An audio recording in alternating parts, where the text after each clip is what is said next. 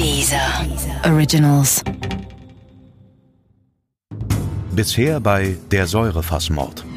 Die Frau, die an diesem Abend bei uns auf der Wache erschien, war, wie sich später herausstellte, 53 Jahre alt und machte einen verwirrten Eindruck. In dem Keller stand ein eisernes Bettgestell, an das er sie mit Handschellen fixierte. Der Entführer war ein 43 Jahre alter arbeitsloser Kirschner namens Lutz Reinstrom und gleichzeitig mein Nachbar. Der Säurefassmord Teil 2 Mit dem Gesetz war Rheinstrom ja noch nie in Konflikt geraten. Sein Opfer kannte er indes seit längerem. Es war die neue Lebensgefährtin seines ehemaligen Lehrmeisters und Chefs. Ob sie gezielt ausgewählt wurde, um seinem ehemaligen Chef zu schaden, darüber ist später viel spekuliert worden. Ich habe darüber mit Lydia Benecke gesprochen. Sie gehört zu Deutschlands führenden Kriminalpsychologen. Das ist sehr interessant in der Geschichte des Lutz Reinstrom, dass er mehrere seiner starken Bedürfnisse gleichzeitig befriedigt hat. Das ist allerdings etwas, was nicht untypisch ist für einen Menschen mit einer sehr stark antisozialen Persönlichkeitsstruktur. Also ein psychopathischer Mensch ist ja meistens eine Mischung aus sehr narzisstisch, also sehr von sich überzeugt und denkt, er wäre besser als alle anderen und mehr wert und antisozial ausgeprägte Persönlichkeiten wollen Bedürfnisbefriedigung so schnell wie möglich und sie gehen über alle Grenzen, über alle Normen, über alle persönlichen und ethischen Grenzen der Mitmenschen. Hauptsache, ihr Bedürfnis wird möglichst schnell befriedigt. Und er hat hier mehrere Bedürfnisse mit seinen Taten gleichzeitig befriedigt. Die Rachegefühle gegenüber seinem ehemaligen Lehrmeister, von dem, wie ich annehme, wenn er auch narzisstisch ausgeprägt war, der Lutz Reinstrom, er sich wahrscheinlich gekränkt fühlte im Laufe seiner Ausbildung und seines Kontaktes mit diesem Lehrmeister.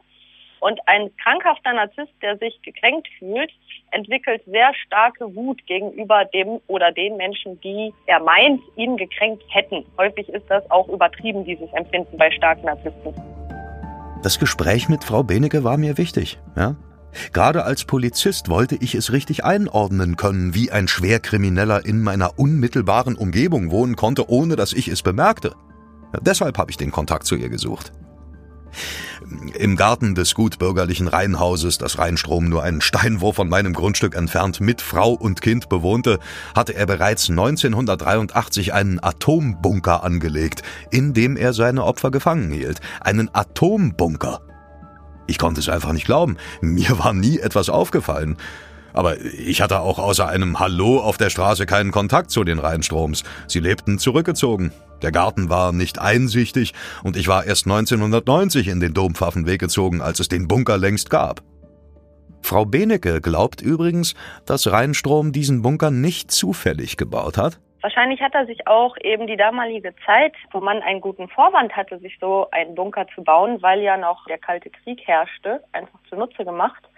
Denn jemand, der so wie er äh, offenkundig sehr ausgeprägte, auch sexuell sadistische Zielfantasien hat, hat die nicht erst mit 30, sondern die entwickeln sich eigentlich meistens schon während der Pubertät. Das heißt, das wird jemand sein, der schon sehr lange mit sehr intensiven sexuellen sadistischen Fantasien gelebt hat. Und dann passt es dazu, wenn er sich überlegt, wie könnte ich die idealerweise umsetzen. Ich nutze eben sozusagen die Zeit, da habe ich einen guten Vorwand und kann dann mir einen Bunker bauen, wo ich dann eventuell die Möglichkeit habe, aus meiner Fantasie Realität zu machen.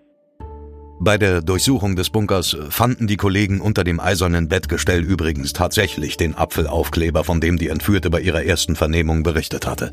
Ihre Schilderungen erwiesen sich in allen Einzelheiten als wahr. Nur bei der Beantwortung der Frage nach der frühzeitigen Beendigung ihrer Entführung konnte sie uns nicht helfen. Doch der abgebrochene Urlaub von Rheinstroms Frau löste dieses Rätsel. Ich wusste überhaupt nicht, dass Rheinstroms Frau im Urlaub war. Von anderen Nachbarn hätte ich es gewusst.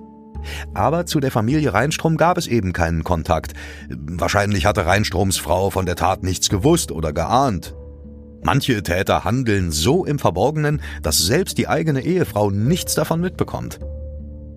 Das weiß auch Professor Klaus Püschel, Direktor des Instituts für Rechtsmedizin am Universitätsklinikum Hamburg-Eppendorf, der sowohl das Opfer als auch den Täter untersuchte. Ich bin Püschel mehrfach während meiner polizeilichen Arbeit begegnet und schätze seine klugen und nüchternen Aussagen. Das ist mir durchaus äh, auch bekannt von anderen Serienmörder, die nach außen ein durchaus unauffälliges Leben äh, führen, teilweise alleine und von daher dann natürlich auch wenig von Zeugen beobachtet werden und, und äh, vergleichsweise wenig Kontakte haben. Aber es gibt ja solche Situationen durchaus auch aus partnerschaftlichen Beziehungen oder aus einer Ehe heraus, dass dann der eine Partner, in der Regel der Mann, ein Doppelleben führt und tatsächlich eine größere Anzahl von sehr schweren Straftaten begeht, ohne dass der Partner das mitkriegt. Das ist insofern nicht so ungewöhnlich. Der Fall galt in allen Teilen als geklärt. Die Kollegen konnten stolz auf sich sein. Nur ich war etwas geknickt, weil ein paar Häuser von meinem entfernt eine Frau gefangen gehalten worden war und ich rein gar nichts davon mitbekommen hatte. Ja, das kratzte ein wenig an meiner Polizistenehre. Ich habe mir immer wieder Vorhaltungen deshalb gemacht. Als Polizist muss man doch einen geschulteren Blick haben als der Rest der Bevölkerung. Ja, das denke ich auch heute noch. Ich habe es mir so erklärt, dass mein Nachbar eine Art Dr. Jekyll und Mr. Hyde war. Bei den wenigen Begegnungen im Dompfaffenweg grüßte er freundlich, und dann ging er in seinen Bunker und mutierte zu einer grausamen Bestie.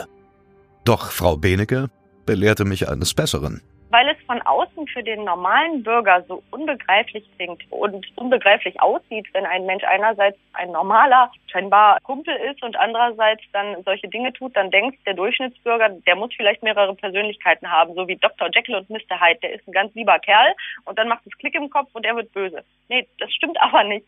Solche Täter und gerade psychopathische Täter, die haben ja eine Persönlichkeitsstörung. Psychopathie ist ja eine Mischung aus mehreren Persönlichkeitsstörungen wie der narzisstischen und antisozialen, auch dissozial genannten Persönlichkeitsstörung.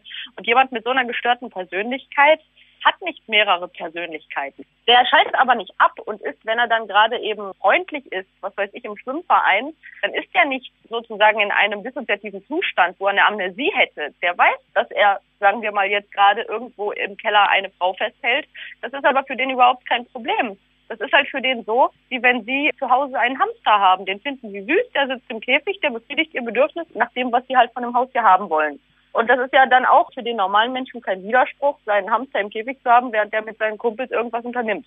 Genau so ist das für einen psychopathischen Menschen, der eine Fantasie hat, Menschen für seine Bedürfnisbefriedigung gefangen zu halten. Ein halbes Jahr später wurde mein Nachbar wegen erpresserischen Menschenraubs zu drei Jahren Freiheitsstrafe verurteilt.